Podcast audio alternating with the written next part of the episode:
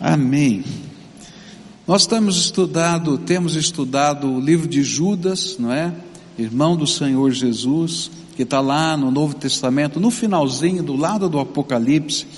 E nós aprendemos que tanto Judas quanto Pedro estavam preocupados com uh, a impiedade, não é? Com uh, o pecado entrando no seio da igreja. E nós vimos que o livro de Judas estava dividido em duas partes. É um capítulo só, ele é bem pequenininho. E ele está dividido em duas partes. Na primeira parte, é, Judas faz um grande alerta e diz: olha, os ímpios estão entrando na igreja, e a preocupação de Judas é descrever, caracterizar que tipo de impiedade e como é que ela está entrando na igreja. E hoje pela manhã nós começamos a estudar a segunda parte desse livro. E nessa segunda parte, é, Judas destaca três exemplos do Velho Testamento, onde ele mostra como Deus trata a impiedade no meio do seu povo.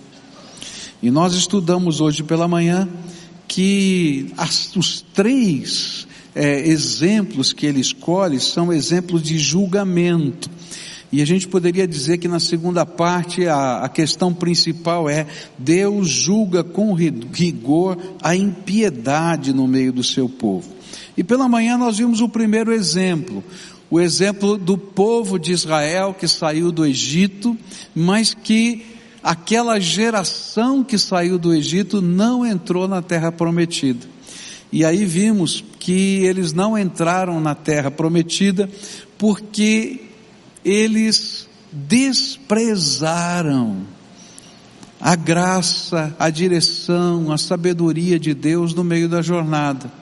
E aí vimos lá em números como é que eles desprezaram, vimos que eles desprezaram provando o Senhor, afrontando o Senhor. Apesar dos milagres, eles estavam lá fazendo ídolos. Apesar dos milagres, eles estavam reclamando da comida. Apesar dos milagres, eles não entraram, não queriam entrar na terra prometida porque tinha gigantes e porque tinha muralhas. E assim o Senhor disse: vocês estão desprezando a minha bênção, estão desprezando a minha graça. E aí depois olhamos como Pedro analisou o mesmo, o mesmo fato que Judas cita, e o apóstolo Pedro, segundo Pedro, é um texto paralelo de Judas, e ele aplica à igreja, não é? E ele fala, falou lá, Pedro falou em 2 Pedro 2, de 20 a 22, que aqueles que é, foram, provaram de uma experiência dos milagres de Deus, da palavra de Deus, e abandonam, e mudam de estilo de vida, eles ficam num estado pior do que estava antes, porque antes podiam dizer, eu não conheço, mas agora conhecendo, não é? Despreza. Depois olhamos essa mesma visão, essa mesma perspectiva de Judas e Pedro lá no livro de Hebreus. E Hebreus então contextualizou isso olhando para o sacrifício de Jesus. O que significa quando eu tenho conhecimento da verdade de Deus e deliberadamente eu decido viver de modo diferente daquele que Deus tem para minha vida, daquilo que está na palavra de Deus. Deliberadamente eu opto pelo pecado. Ele diz: olha, se você faz isso, o que acontece é que você pisa no sacrifício do Filho de Deus. Você profana o sangue da aliança e você insulta o Espírito da graça. E aqui sobra diante disso sobra o juízo de Deus. Então Deus julga. E concluímos essa mensagem dizendo que se o teu coração ainda arde diante disso, não é? É sinal de que há esperança e há tempo para arrependimento, confissão e entrega. Não adianta só se arrepender, não adianta só confessar. Tem que ter coragem de entregar e deixar Deus transformar a nossa vida. Bom, preguei já o sermão da manhã, agora eu vou pregar o da noite, né? Da noite se baseia nos dois seguintes exemplos. E eles aparecem primeiro no versículo 6. E o exemplo que vai agora, Judas vai chamar a nossa atenção, é que Deus não faz isso apenas aqui na terra. Esse princípio de justiça de Deus envolve até o céu. E ele vai falar do julgamento de Deus para com os anjos.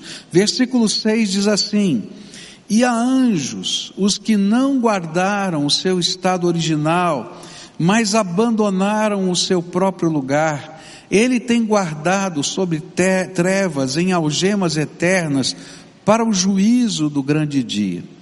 Então, o segundo exemplo tem a ver com os anjos caídos.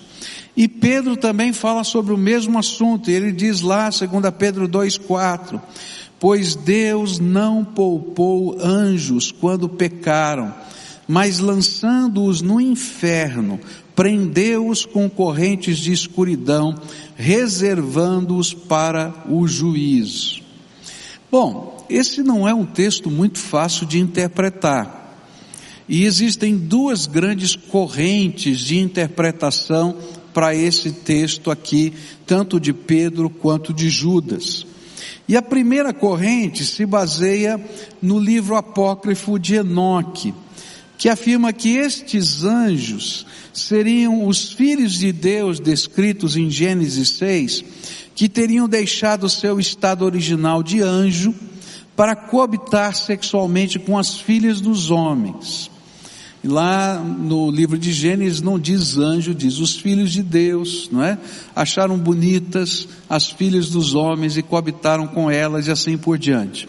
Ah, há uma grande dificuldade nessa interpretação, porque quando nós comparamos com outros trechos da palavra de Deus que definem a natureza assexuada dos anjos, parece improvável. Então, se a gente começa a conferir a Bíblia com a própria Bíblia, vai ter algum, algum, não vai bater muito bem. Ainda que seja uma vertente, mas ela se baseia num livro apócrifo, o livro apócrifo, apócrifo de Enoque. A segunda, que eu prefiro, é que se refere à rebelião dos anjos contra Deus, que está revelada em Isaías 14, versículos 12 a 15 e Ezequiel 28, 11 a 19. E nessa, nesses textos, o profeta vai dizer que anjos, não é, se rebelaram contra Deus. E esses anjos que se rebelaram contra Deus foram é, guiados não é, por um querubim chamado Satanás, né? E, e ou, ou, melhor, Lúcifer, né? Que nós chamamos de opositor, Satanás. E aí então é, essa essa batalha que aconteceu no céu, ela já foi julgada e eles já têm o decreto, né? E já sabem qual é o fim deles. Todavia, por causa do amor que o Senhor tem por nós, ainda todo esse decreto não foi cumprido contra ele. Você pergunta, por que que Deus não destruiu logo o diabo de uma vez? Né? É porque Deus te ama. Porque ele teria que iniciar o juízo final já porque no juízo final ele vai julgar tanto homens quanto anjos. E talvez essa tenha sido uma das estratégias do maligno em tentar Adão e Eva para retardar esse julgamento. No entanto, o que, o que a gente olha nesse texto de Judas não é tão importante se você concorda com a corrente A ou com a corrente B. O que está dito aqui é que Deus não poupou nem os anjos que não guardaram o seu estado original e o seu próprio lugar de autoridade concedida pelo Senhor. Esse aqui é o argumento de Judas. E por que, que ele está usando esse argumento? Queria lembrar você que quando a gente estava estudando esse texto, a gente, a gente viu que Judas estava combatendo um pensamento que tinha entrado na igreja, que tinha como base, não é, uma, uma teoria é, cultural da época chamado gnosticismo. E nesse pensamento, eles diziam assim, olha, não é tão importante o que acontece aqui na tua vida, porque Deus é bom. A graça dele é muito grande. A misericórdia dele é tão grande, mas é tão grande que ele não vai condenar ninguém, que ele não vai julgar ninguém. Por isso não existe inferno. O que vale para a gente é viver a espiritualidade. E a espiritualidade que, que envolve em práticas litúrgicas, mas isso não tem que afetar a vida da gente. E aí ele está dizendo o seguinte: olha, Presta atenção. Se Deus não poupou o povo que ele tirou do Egito, e se ele não poupou os anjos, você acha que ele não vai julgar aqueles que abandonam o caminho de Deus, o jeito de Deus para a sua vida? E aqui tem um, um, uma coisa que se acrescenta na questão dos anjos. Quando ele fala aqui o seu estado original ou o seu próprio lugar de autoridade concedida pelo Senhor. Tem uma palavrinha aqui grega que a gente vai é, é, ver aparecer em outros textos do Novo Testamento que falam sobre os principados, sobre as potestades, né? os cabeças da espiritualidade. Era isso. A palavra lá é a re, né? Que significa tá lá em cima, tá na cabeça da autoridade. E o que vai implicar é o seguinte, que todo privilégio toda autoridade, toda o derramar da graça de Deus, tudo vem junto com responsabilidade. Não tem como você viver essa autoridade sem viver e ter que responder com a sua responsabilidade. E se Deus não poupou os principados e potestades espirituais que tinham muitos privilégios, poderes de Deus na sua criação, e Ele julgou-os porque abandonaram os valores e princípios e o plano de Deus para suas vidas, o que ele não fará com os líderes, com as pessoas de influência e responsabilidade na igreja que não guardarem o seu lugar no plano de Deus? E é esse o argumento que Judas está trazendo.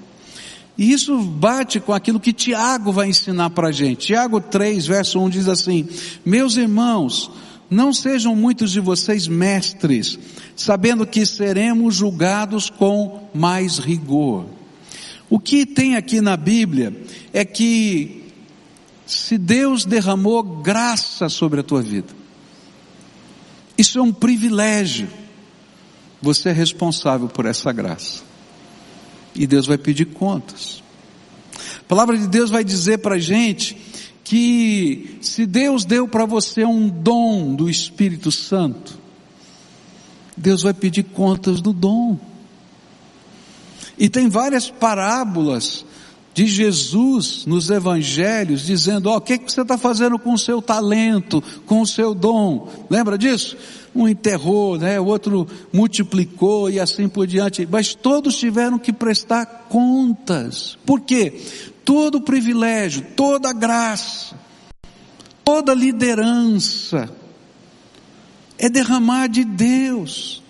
O apóstolo Paulo tinha tanta certeza disso que ele diz assim: pela graça de Deus fiz o que fiz. Ele só podia ser missionário pela graça de Deus. Ele só podia ser um plantador de igrejas pela graça de Deus. E ele tinha tanta convicção disso. O apóstolo Pedro vai dizer num milagre, olha, ele vai lá e diz, ó, oh, não tenho prata nem ouro, mas o que eu tenho te dou, levanta e anda em nome de Jesus. E depois da, do milagre, né, as pessoas estão olhando para ele e dizem assim, o que, é que vocês estão olhando para mim? Estão achando que fui eu que levantei esse homem aqui? Eu não. Esse foi o Senhor ressuscitado. Tudo que a gente faz é pela graça. Mas essa graça que é derramada sobre a nossa vida, Deus pede contas. Se Ele foi capaz de pedir contas aos anjos, você acha que Ele não vai pedir contas para a gente? Quando o Senhor derrama graça sobre a nossa vida, a gente é responsável. E Deus julga a nossa responsabilidade. Um tempo atrás eu, eu recebi um convite para pregar num lugar e prontamente disse: Eu não vou. Eu não vou. Aí a pessoa com muita sabedoria disse assim: Pastor, só ore primeiro para ver se Deus não quer que o senhor vá. Aí eu fiquei numa saia justa, né? Como diz o outro, né? Falei, e agora? Tá bom, eu vou orar. Então essa semana eu te respondo. Tá certo. Aí eu fui orar, falei, Senhor, tá, olha só, isso aqui, tal, eu tenho isso, aquilo, aquilo outro, tal. Eu comecei lá a conversar com Deus. Aí Deus me deu uma palavra, disse assim, coloquei sobre você o meu selo. falei, obrigado Senhor, louvado seja o teu nome, mas o Senhor não me respondeu ainda, e tal, etc. Aí continuou a orar, ele me deu aquele texto do Atalai, disse assim, olha querido, o Atalai é feito para anunciar. Se você anuncia, e as pessoas não se convertem, o problema é delas.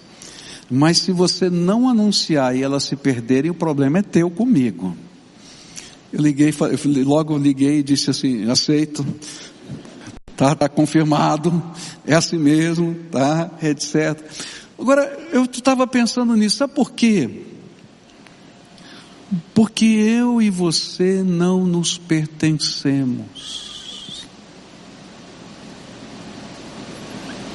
No dia que Jesus salvou você e derramou o seu sangue sobre a tua vida, te perdoou dos pecados, você passou a ser propriedade exclusiva de Jesus Cristo. E por causa disso, privilégios de Deus vieram sobre a tua vida. Ele derramou a unção do Espírito sobre você. E o Espírito Santo veio habitar dentro do seu coração. Ele é teu professor particular. Pelo menos um dom do Espírito Ele colocou sobre a tua vida. Ele vai abrir portas no teu caminho. Mas Deus vai pedir contas da tua posição de autoridade. Ele te colocou como instrumento da graça de Deus no lugar em que você trabalha. Ele te colocou como instrumento da graça de Deus naquele condomínio onde você mora, no prédio de apartamento, na casa, na sua vizinhança. Deus te colocou lá. Ele escolheu por você naquele lugar. Deus te colocou no seio da tua família. E sabe, a primeira pessoa responsável pela transformação, pela mudança, pela bênção na casa, na família é você, querido. Deus pode mandar outros missionários, mas Ele já plantou um dentro da casa.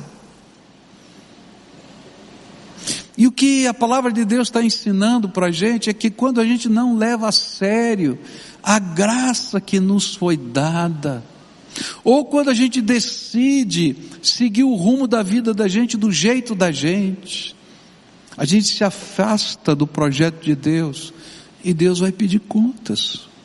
Se ele pediu contas aos anjos, você acha que ele não vai pedir contas para a gente? A palavra de Deus vai ensinar para a gente que isso também se refere à maneira como nós entendemos as, a, a, o jeito de Deus levar o seu povo. E quando a gente olha para isso, a gente vai perceber que na queda, não é, dos anjos havia um elemento muito muito singular. Quando a gente lê lá o livro de Ezequiel falando sobre a queda, sobre o querubim, e ele diz assim, sabe, o querubim, ele ficou orgulhoso. Aquele querubim, ele começou a disputar a autoridade do Pai, do Deus eterno. Aquele querubim ficou vaidoso, e foi o orgulho, a vaidade, e não a não submissão à autoridade espiritual, que fez com que Lúcifer, Satanás, caísse. E Deus teve que julgá-lo, apesar dele ter recebido na criação dele poderes que não lhes foram retirados, só serão retirados no dia do juízo. Que coisa, né? E aqui, quando eu, eu entendo que Judas, quando estava colocando isso, ele estava pensando nos líderes da igreja, Havia alguns líderes da igreja que se tornaram orgulhosos, vaidosos, e não respeitavam a autoridade dos apóstolos. Por isso Pedro vai falar, Paulo vai falar, Judas vai falar. E ele está dizendo assim: olha, se os anjos foram julgados por Deus, toma cuidado, você vai ser julgado. E há uma coisa muito interessante na dinâmica da vida espiritual, é que Deus coloca todos nós debaixo da autoridade espiritual de alguém. Não tem jeito. Há alguém que ministra sobre a tua vida e que é autoridade espiritual na sua vida. Não é para dizer se você deve fazer isso, fazer aquilo, se você casa ou não casa. Tem uns caras que levam também para o extremo. Mas eu quero dizer o seguinte: existe uma autoridade espiritual. E quando a gente luta contra essa autoridade espiritual, a gente está lutando contra o Deus que derramou essa autoridade. E é por isso que Deus julgou de uma maneira tão forte Corá, Coré, em algumas versões da Bíblia, Corá, lá no, no, no, livro de Números, lá a gente vai encontrar a revolta de Corá, ou de Coré, não é? Por quê? Porque ele estava disputando a autoridade de Deus, dada a Moisés. Disputando a autoridade de Deus, dada a Arão. E, e eles não conseguiam entender que Deus havia derramado algo. E Judas está dizendo: olha, toma cuidado. Você acha que se Deus não poupou os anjos por não respeitarem a autoridade espiritual, Ele não vai julgar também aqueles que estão pervertendo a autoridade espiritual para conduzir por um caminho que não é aquele que Deus colocou diante daquele líder que está dirigindo o povo. É muito estranho isso. Mas esse é o jeito de Deus. Isso faz parte da economia de Deus. Por isso Deus unge pessoas e coloca em determinadas posições para ser bênção. E como é que a gente lida com isso? A gente ora. A gente pede para Deus e Deus vai fazer a obra. Mas eu vou aprender a confiar nessa determinação do Senhor.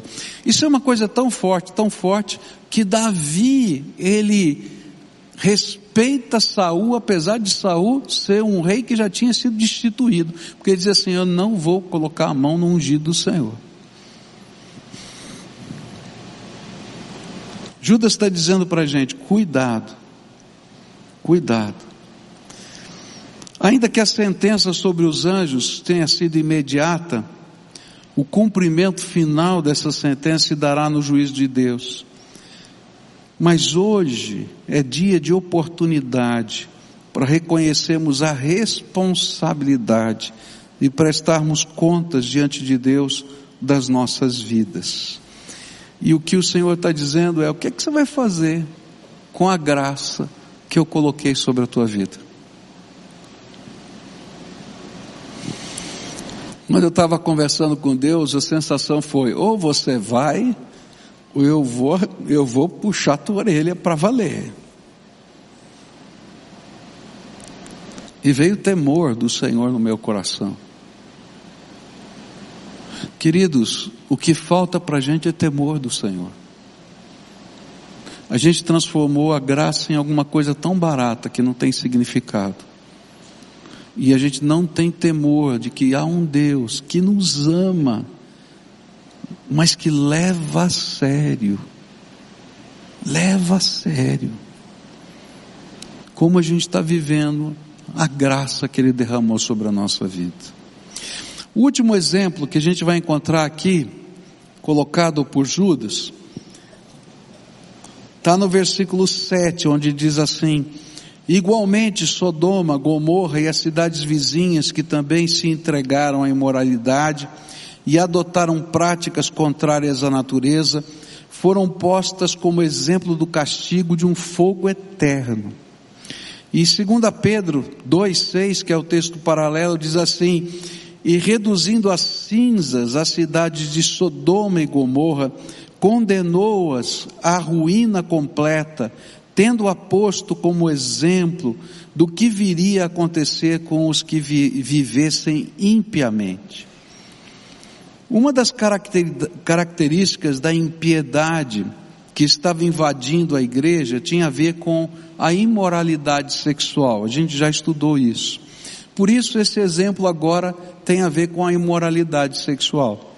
O primeiro exemplo tinha a ver com rejeitar, não valorizar a vontade de Deus, o método de Deus, o plano de Deus, o jeito de Deus para a nossa vida, que era o povo se afastando e não entrou na terra prometida. A segunda tinha a ver com os anjos, que tinha a ver com a autoridade, o poder que tinha sido dado. E ele está dizendo para os líderes: toma cuidado, toma cuidado. Porque se Deus julgou anjos, ele vai julgar líder também. Agora, ele está falando da imoralidade. Por isso, Judas traz o exemplo das cidades destruídas pelo juiz de Deus, Sodoma e Gomorra. E ainda que esse não fosse o único pecado destas cidades, porque a Bíblia vai revelar para a gente, no livro de Ezequiel, que um dos pecados dessa cidade era a falta de cuidado para com os pobres, o outro pecado era arrogância, e o outro pecado era abominações que praticavam.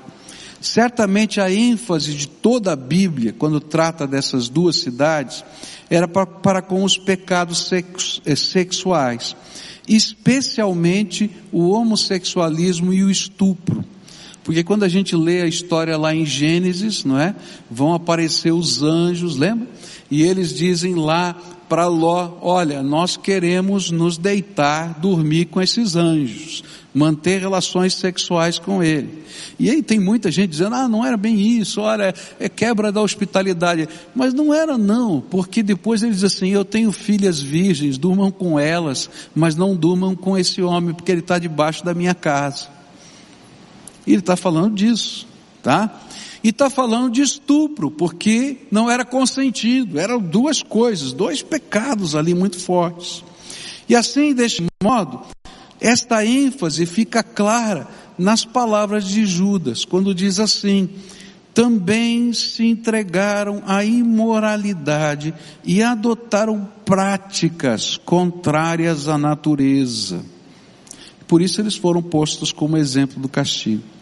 E o objetivo de Judas era mostrar o mesmo que Paulo já falara à igreja de Corinto, que vivia o mesmo problema de imoralidade sexual no meio da igreja.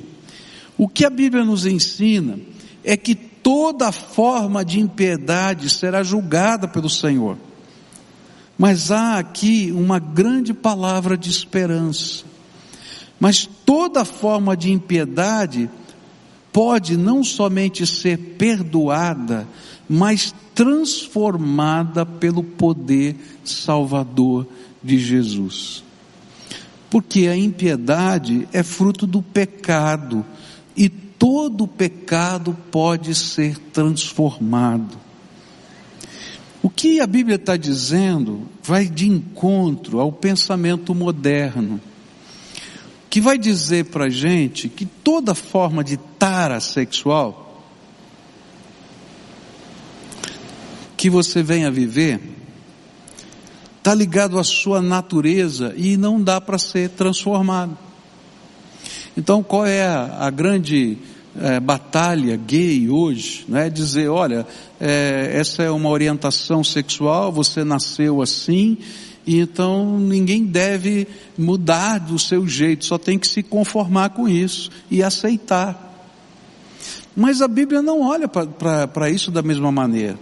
Tem um autor, um estudioso de Harvard, que deve, defende a mesma teoria gay a favor dos pedófilos, dizendo que é, ser pedófilo é uma tara irresistível, que a pessoa nasceu assim, e por isso, se houver consensualidade de um menor com um adulto, tudo bem. É um doutor de Harvard que defende essa bandeira. Eu estou falando de coisas concretas que estão aqui nos dias de hoje. Tá? É, há pessoas que defendem toda forma de sexualidade. Para a gente não existe abuso, só existe consenso. Então, qualquer tipo de relacionamento sexual desse jeito, daquele jeito, com árvore, com planta, com o que você quiser, isso é problema seu e acabou. Agora, a Bíblia não diz nem que é doença, por isso eu não acredito em cura gay, e nem que é um terceiro sexo. O que a Bíblia ensina é que é pecado, gente, como qualquer outro pecado. E assim como qualquer outro pecado pode ser perdoado, lavado e transformado, também esses. E é por isso que Paulo, quando trata de imoralidade na igreja, ele faz com uma sabedoria que só Deus poderia dar. Ele diz assim, 1 Coríntios 6, 9 a 11, ou vocês não sabem que os injustos não herdarão o reino de Deus? Não se enganem nem imorais, nem idólatras, nem adúlteros, nem afeminados, nem homossexuais, nem ladrões, nem avarentos, nem bêbados, nem maldizentes, nem roubadores herdarão o reino de Deus. E aí ele vai dizer assim: alguns de vocês eram assim, mas vocês foram lavados, foram santificados, foram justificados no nome do Senhor Jesus Cristo e no Espírito do nosso Deus. Queridos, que coisa tremenda. Ele põe todo mundo junto. Não pode dizer que ele é homofóbico, porque ele colocou todo mundo no mesmo saco. Colocou ladrão, colocou idólatra, colocou bêbado, colocou avarento, colocou todo mundo. E ele diz o seguinte: olha, isso é pecado.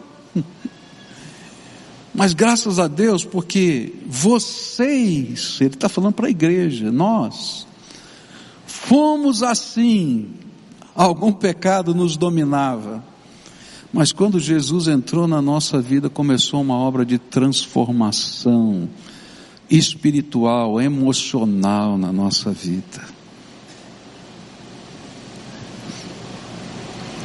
Há grandes mentiras que precisam ser suplantadas pela verdade da palavra de Deus.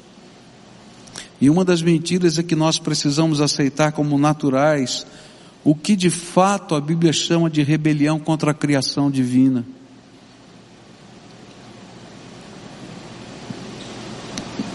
Na nossa natureza pecaminosa, nós precisamos de perdão e transformação para qualquer área que seja pecado na nossa vida. Uma vez eu estava num programa de televisão conversando com alguns ativistas do movimento gay aqui de Curitiba e ele me acusou assim. Ele disse: É porque vocês pastores nos chamam de pecadores.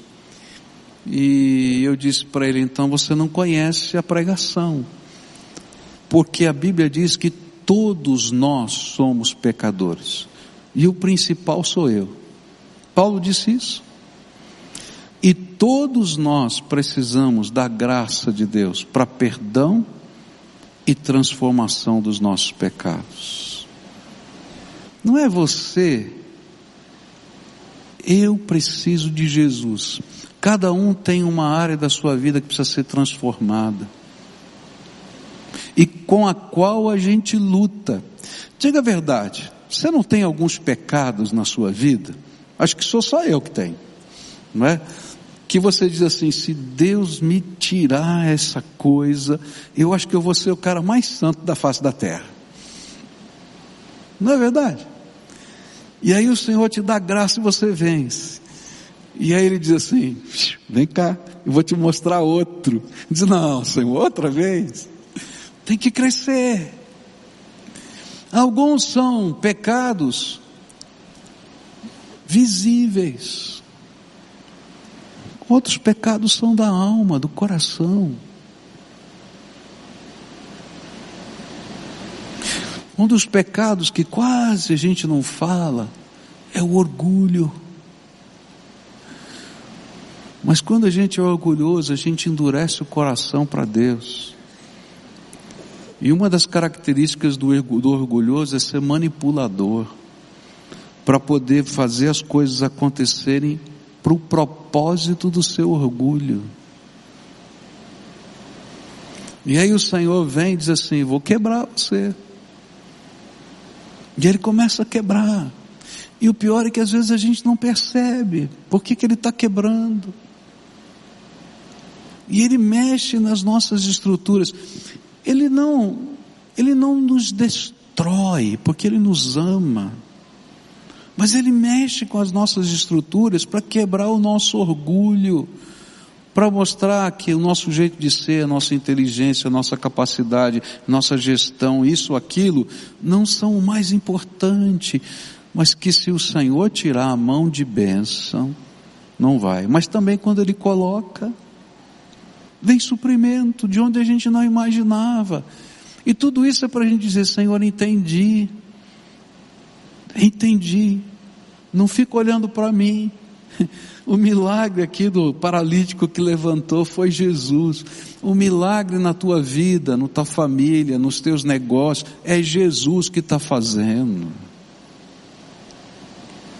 E às vezes o Senhor tem que quebrar. Porque é tão pecado quanto o homossexualismo, quanto o adultério, quanto qualquer outra coisa. E é preciso da mesma intervenção de Deus.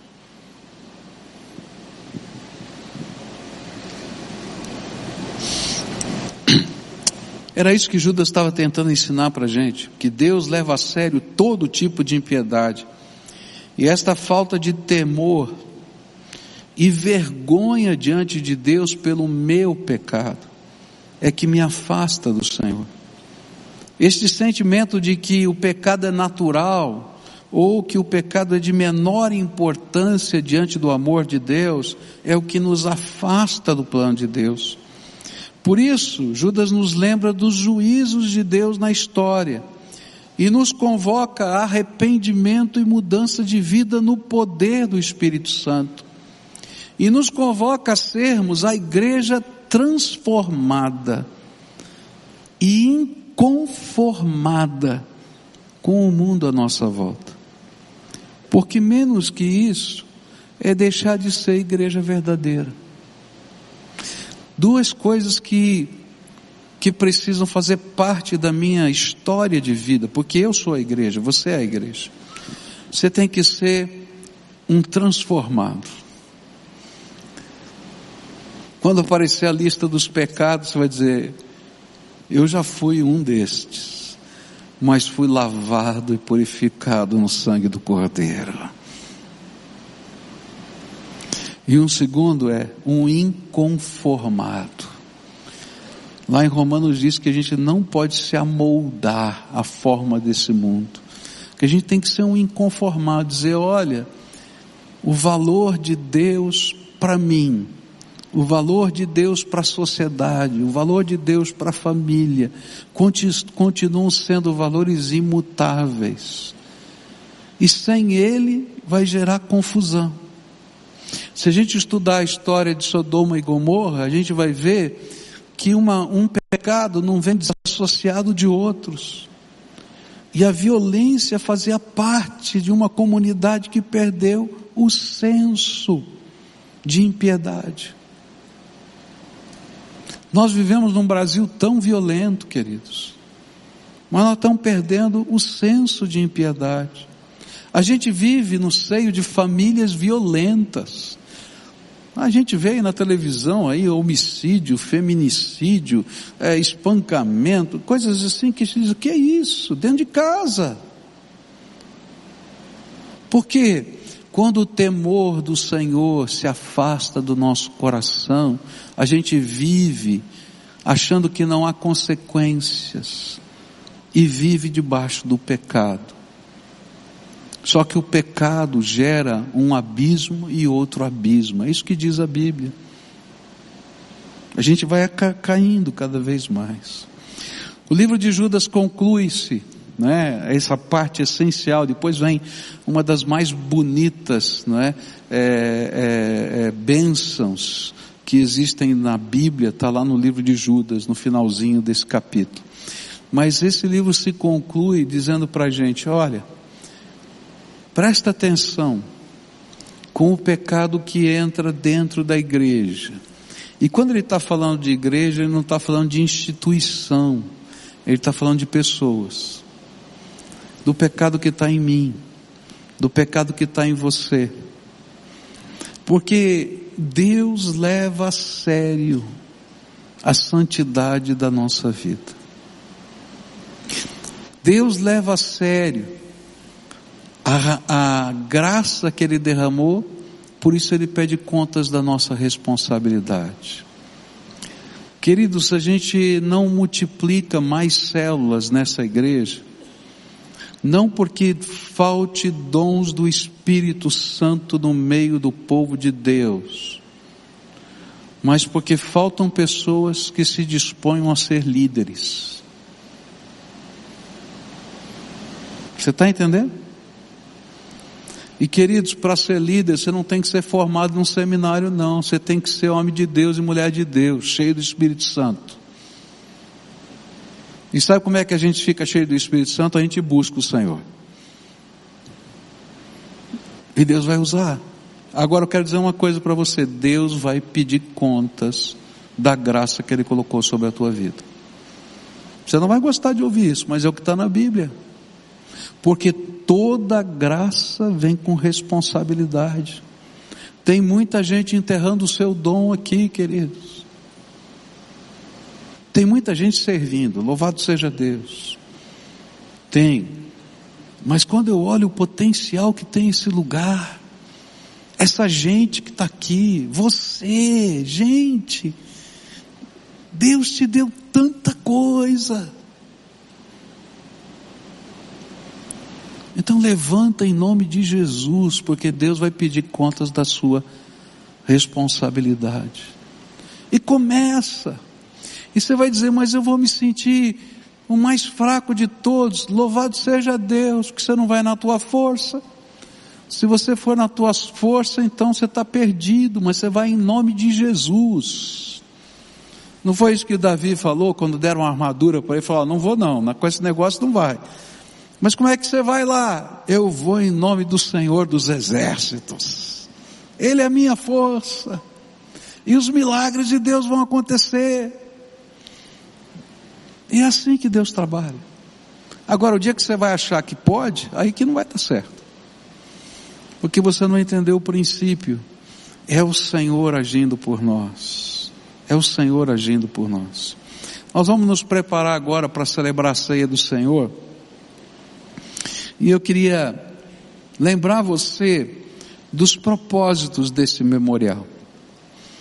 O primeiro propósito desse memorial é que você nunca se esquecesse do custo da tua salvação. Essa graça que foi derramada sobre a tua vida, ela, apesar de ser de graça para você, ela foi altamente custosa.